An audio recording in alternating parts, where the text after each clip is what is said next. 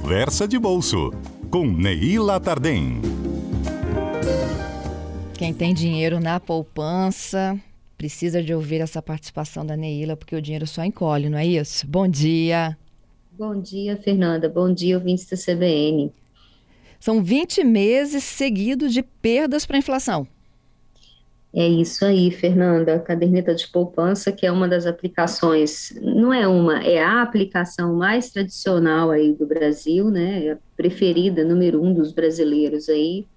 Ela tem registrado rentabilidades reais negativas já há 20 meses, né? E o que, é uma rentabilidade real, né? É o retorno que a poupança dá e fica abaixo do que a inflação do período registrou, né? Os preços estão subindo bem mais rápido do que a rentabilidade da poupança. Então, é, a rentabilidade da poupança não está suprindo aí a necessidade, não está recompondo aí o poder de compra do, do, do poupador, né? Não está acontecendo isso já há 20 meses consecutivos. A última vez que a caderneta de poupança registrou um rendimento positivo, ou seja, real, acima da inflação positivo, foi em agosto de 2020, quando ela registrou 0,45% aí ao mês de rentabilidade aí líquida, né? E a previsão não é de melhora para a caderneta, né? Porque a inflação ela continua ainda numa curva de crescimento, ela está crescendo mais lentamente, digamos, mas continua crescendo, né? E a taxa de juros, é, que é a Selic, que é a taxa de juros básica, que é a política monetária do Banco Central, ela vai crescendo para tentar conter a inflação e cada vez mais isso vai diminuindo aí a atratividade da poupança, porque a poupança, a caderneta, ela não está crescendo na mesma proporção que a Selic, né, como era antes, né, a regra anterior era de que a poupança, ela, ela pagava 75, 70% da taxa básica de juros, 70% da taxa básica de juros era a rentabilidade da poupança. Mas depois que a Selic passou aí a, a trava de 8,5% ao ano, hoje ela está em 12,75% ao ano, é, a poupança passou a render 6,17% ao ano, mais TR, que é bem pequenininha, ou seja, praticamente meio por cento ao mês e ficou ali estagnada por, por, por decreto, né? É assim que funciona, né? Então, a poupança não é um bom investimento já há 20 meses. Ela, na verdade, ela nunca foi é, um, investimento, por assim dizer, né? A poupança é sempre, é, quando a gente adquire, assim, uma maturidade de educação financeira e vai vendo que existem outros produtos no portfólio, na, na, na, prateleira das corretoras, dos bancos, a gente vai vendo que existem outras possibilidades de ganho além da poupança. Então, a poupança, que era uma boa alternativa para reserva de emergência, digamos assim, né? Em conta da liquidez diária, você pode tirar o dinheiro de lá todo dia, você pode aplicar, no dia seguinte você pode tirar. É praticamente uma conta corrente, né? É, ela perdeu muito atratividade nos últimos meses e cada vez mais que a inflação vai subindo, ela vai perdendo ainda mais atratividade. Para onde que a gente orienta aí esse perfil super conservador? Então, é, a primeira coisa que a gente tem que pensar é, puxa, a poupança não está boa, o que, que eu faço então, né? Para que, que você usava a caderneta de poupança? É uma pergunta que você tem que se fazer. Né? Eu usava a caderneta de poupança como reserva de emergência, como investimento? É uma pergunta que você tem que se fazer antes de tomar o passo seguinte. É, a grande vantagem da poupança é, são duas, né? Primeiro, a liquidez é diária, você pode resgatar o seu capital a qualquer momento, sem nenhum problema, né? sem nenhum custo adicional nesse, nessa transação e não existe cobrança de imposto de renda sobre ganho de capital. Né? Essas são as duas vantagens da caderneta de poupança. E será que existe no mercado um produto que oferece essas duas grandes vantagens, ou pelo menos a vantagem da liquidez diária, e que tem uma rentabilidade muito superior? Sim, existem aí nas prateleiras aí das corretoras produtos de renda fixa que têm muito mais atratividade que a poupança e que também tem liquidez diária, ou seja, que você também pode resgatar todo dia caso você precise, né? O ideal não é resgatar, o ideal é resgatar quando você de fato precisar, se, se for uma emergência, né? Lá, né, dois anos atrás, né, alguns, alguns meses atrás, a gente tinha uma Selic de em torno de 2% ao ano, uma das Selics mais baixas da história do Brasil. O CDB de liquidez diária, ele tinha uma atratividade muito ruim naquela época, porque o juro estava muito baixo. Hoje, é, com a Selic lá em cima, em 12,75%, você tem CDBs que são muito atrativos, que estão pagando, por exemplo, 110% do CDI. Né? Eles estão pagando mais do que os bancos pagam para trocar dinheiro entre si. Né? O CDI é a taxa que os bancos pagam entre si. O Itaú, por exemplo, só um exemplo hipotético, pega dinheiro do Banco do Brasil emprestado por um dia para resolver um problema de liquidez ali que é temporário.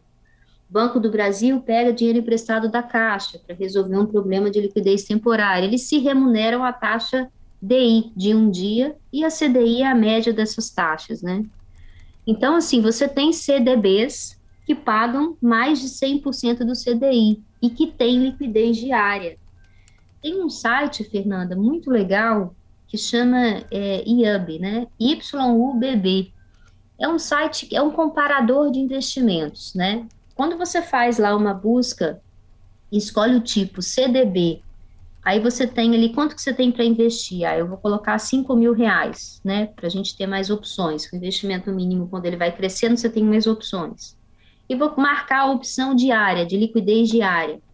Aí ele vai me dar várias opções de CDBs, é, de corretoras diferentes, de bancos diferentes, de financeiras diferentes, para você escolher. Por exemplo, o IAB aqui, na lista que ele me exibiu com esse filtro que eu fiz agora, ele me apresentou um CDB que está pagando 110% do CDI. Uhum. Com rentabilidade líquida de 11% ao ano, ou seja, rentabilidade líquida após imposto de renda, né? Porque o CDB você tem cobrança de imposto de renda sobre ganho de capital, né? Então, 11% ao ano é muito melhor do que menos 6,5% ao ano, que é o que a poupança está te dando hoje, né? É essa comparação que você tem que fazer. Ah, eu, eu. E se você pensar no dinheiro da poupança, não como liquidez diária, mas no resgate no vencimento, o que, que isso significa? Ah, eu botava o dinheiro na poupança, mas eu não tirava o dinheiro de lá com frequência. Eu usava a poupança como investimento. Então, se você não está preocupado com liquidez diária, ou seja, se você quer tirar esse dinheiro daqui a um ano, dois anos, você também pode fazer a mesma busca no IUB, por exemplo, e encontrar produtos CDBs que rendem 12% ao ano, mas aí você vai ter que fazer o resgate lá no vencimento. Esse exemplo que eu estou dando aqui, esse título que vai render 12% ao ano, líquido já de imposto de renda, ele tem prazo de resgate 22 de maio de 2023, ou seja, ano que vem. Então, se você pretende deixar seu dinheiro por, é, paradinho lá por um ano, com uma rentabilidade razoável, você tem aí um 12% ao ano num CDB que tem é, é, um risco, é óbvio que tem risco, mas um risco bem baixo, tem, é, enfim, tem subsídio aí do Fundo Garantidor de Crédito, você tem uma série de, de travas de segurança aí, em caso de problema, porque às vezes você vai comprar um CDB de um banco muito pequeno ou de uma financeira. É, em geral, essas financeiras e bancos muito pequenos têm menos solvência do que bancos grandes, então o risco é um pouquinho maior. Mas a rentabilidade também é um pouquinho maior, mas você tem a segurança aí do fundo garantidor de crédito em caso de perda. Então é isso, acho que é, fazer essa busca e entender qual é a finalidade dessa aplicação, né? Para que, que eu usava a poupança? Eu vou deixar de usar a poupança e vou usar outra coisa, mas você tem que ter sempre a finalidade em mente. Porque senão você faz aplicações que podem te frustrar. Eu preciso resgatar antes do, dos vencimentos, você vai ter talvez mais prejuízo do que lucro se você tomar essa decisão. É, era a pergunta até do Leonardo aqui, né? As pessoas têm muito receio de fazer essa movimentação é, e eu conheço né, é muita gente assim que mantém a poupança por não conhecer os riscos dos demais investimentos possíveis, né? E que já vem de uma tradição de que a poupança era o lugar mais seguro, não é mesmo, Neila? Quem nunca ouviu isso, né? Isso é cultural, Fernanda. Isso está no imaginário, né, do, do, do consumidor brasileiro, né? A gente não tem uma cultura muito forte de investimento, a gente não tem educação financeira sólida desde criança, né? Isso, é, isso é cultural do brasileiro, né? É característico, a nossa bolsa de valores é muito pequena, né? Em mercados desenvolvidos, as pessoas são é, incentivadas, homens e mulheres, a pensar em planejamento, em orçamento, em poupança desde criança, né? Então essa, o brasileiro ele tem essa essa deficiência de educação financeira que é básica, né? E a gente é muito conservador em consequência dessa falta de cultura financeira. Mas assim, se você tem medo, é, não se torture nesse sentido. A ideia é, puxa, eu quero conhecer esse mercado. Pega parte do seu dinheiro, 200, 300 mil reais, algo que não faça talvez muita diferença no seu orçamento nesse momento, e experimenta um produto novo né? Com segurança, obviamente. Experimenta esse CDB de liquidez diária. Acompanha ele por dois, três meses e vê o que acontece com o seu capital, né? Começa por aí. Aí, à medida que você vai ganhando mais confiança, né? Você vai é, conhecendo mais e diversificando mais seu portfólio experimentando novos caminhos, né? Não começa pela criptomoeda, é isso que eu estou dizendo, né? Se você está na poupança, passar para a criptomoeda, você tem que ter muito é, um espírito muito kamikaze, né? Muito arriscado. Né? Começa Nem devagar. pensar, né? Aí arriscar aí, demais. não, não estou dizendo que não se deve aplicar em criptomoeda. Estou dizendo que se você não conhece o mercado extra poupança, né? Não conhece com profundidade os outros produtos financeiros que existem além da poupança, comece, dê um passo seguinte procurando um produto que seja conservador, mas que tenha uma rentabilidade um pouquinho superior, né? E sempre procure uma assessoria de investimentos, isso é, é importante, tá? Não, não faça sozinho, não. Faça de consciente, não precisa aceitar necessariamente tudo que o seu assessor de investimentos diz, né? Ele te dá uma diretriz, você tem que pensar a respeito, mas procure essa, essa essa diretriz, é importante. Isso aí. O Marcos está perguntando o seguinte, né, Ila? Se eu tirar da poupança e colocar no CDB por uns seis meses, é melhor? Esse movimento é melhor do que deixar lá, perdendo? Olha, na comparação que eu dei, sim, é melhor, né? Eu falei para vocês, puxa, a poupança rendeu, é, rendendo ne taxas negativas, né? Menos seis, né? É, o CDB está rendendo é, em rendimento nominal, aí eu estou comparando laranja e banana, mas rendimento nominal ah. é 10%, né? Mas a inflação, aí ficaria no mínimo elas por elas, digamos assim. Você não estaria pedindo dinheiro. Vamos supor que o CDB te dê 10% e a inflação seja 10%. Você não perdeu o dinheiro, ok? Agora, se você deixar na poupança e a inflação te deu é, 3% e a, desculpa, e a poupança te deu 3% e a inflação 10%, você está perdendo 7%, digamos assim.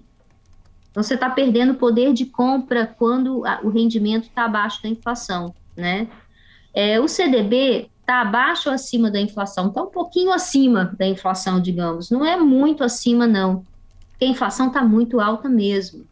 Mas está um pouquinho acima ali. Então, acho que vale a pena você procurar o CDB, porque pelo menos você recompõe o seu poder de compra, minimamente, né? A poupança hoje, Fernanda, está sendo comparada a guardar dinheiro no colchão. Essa Isso. é a ideia.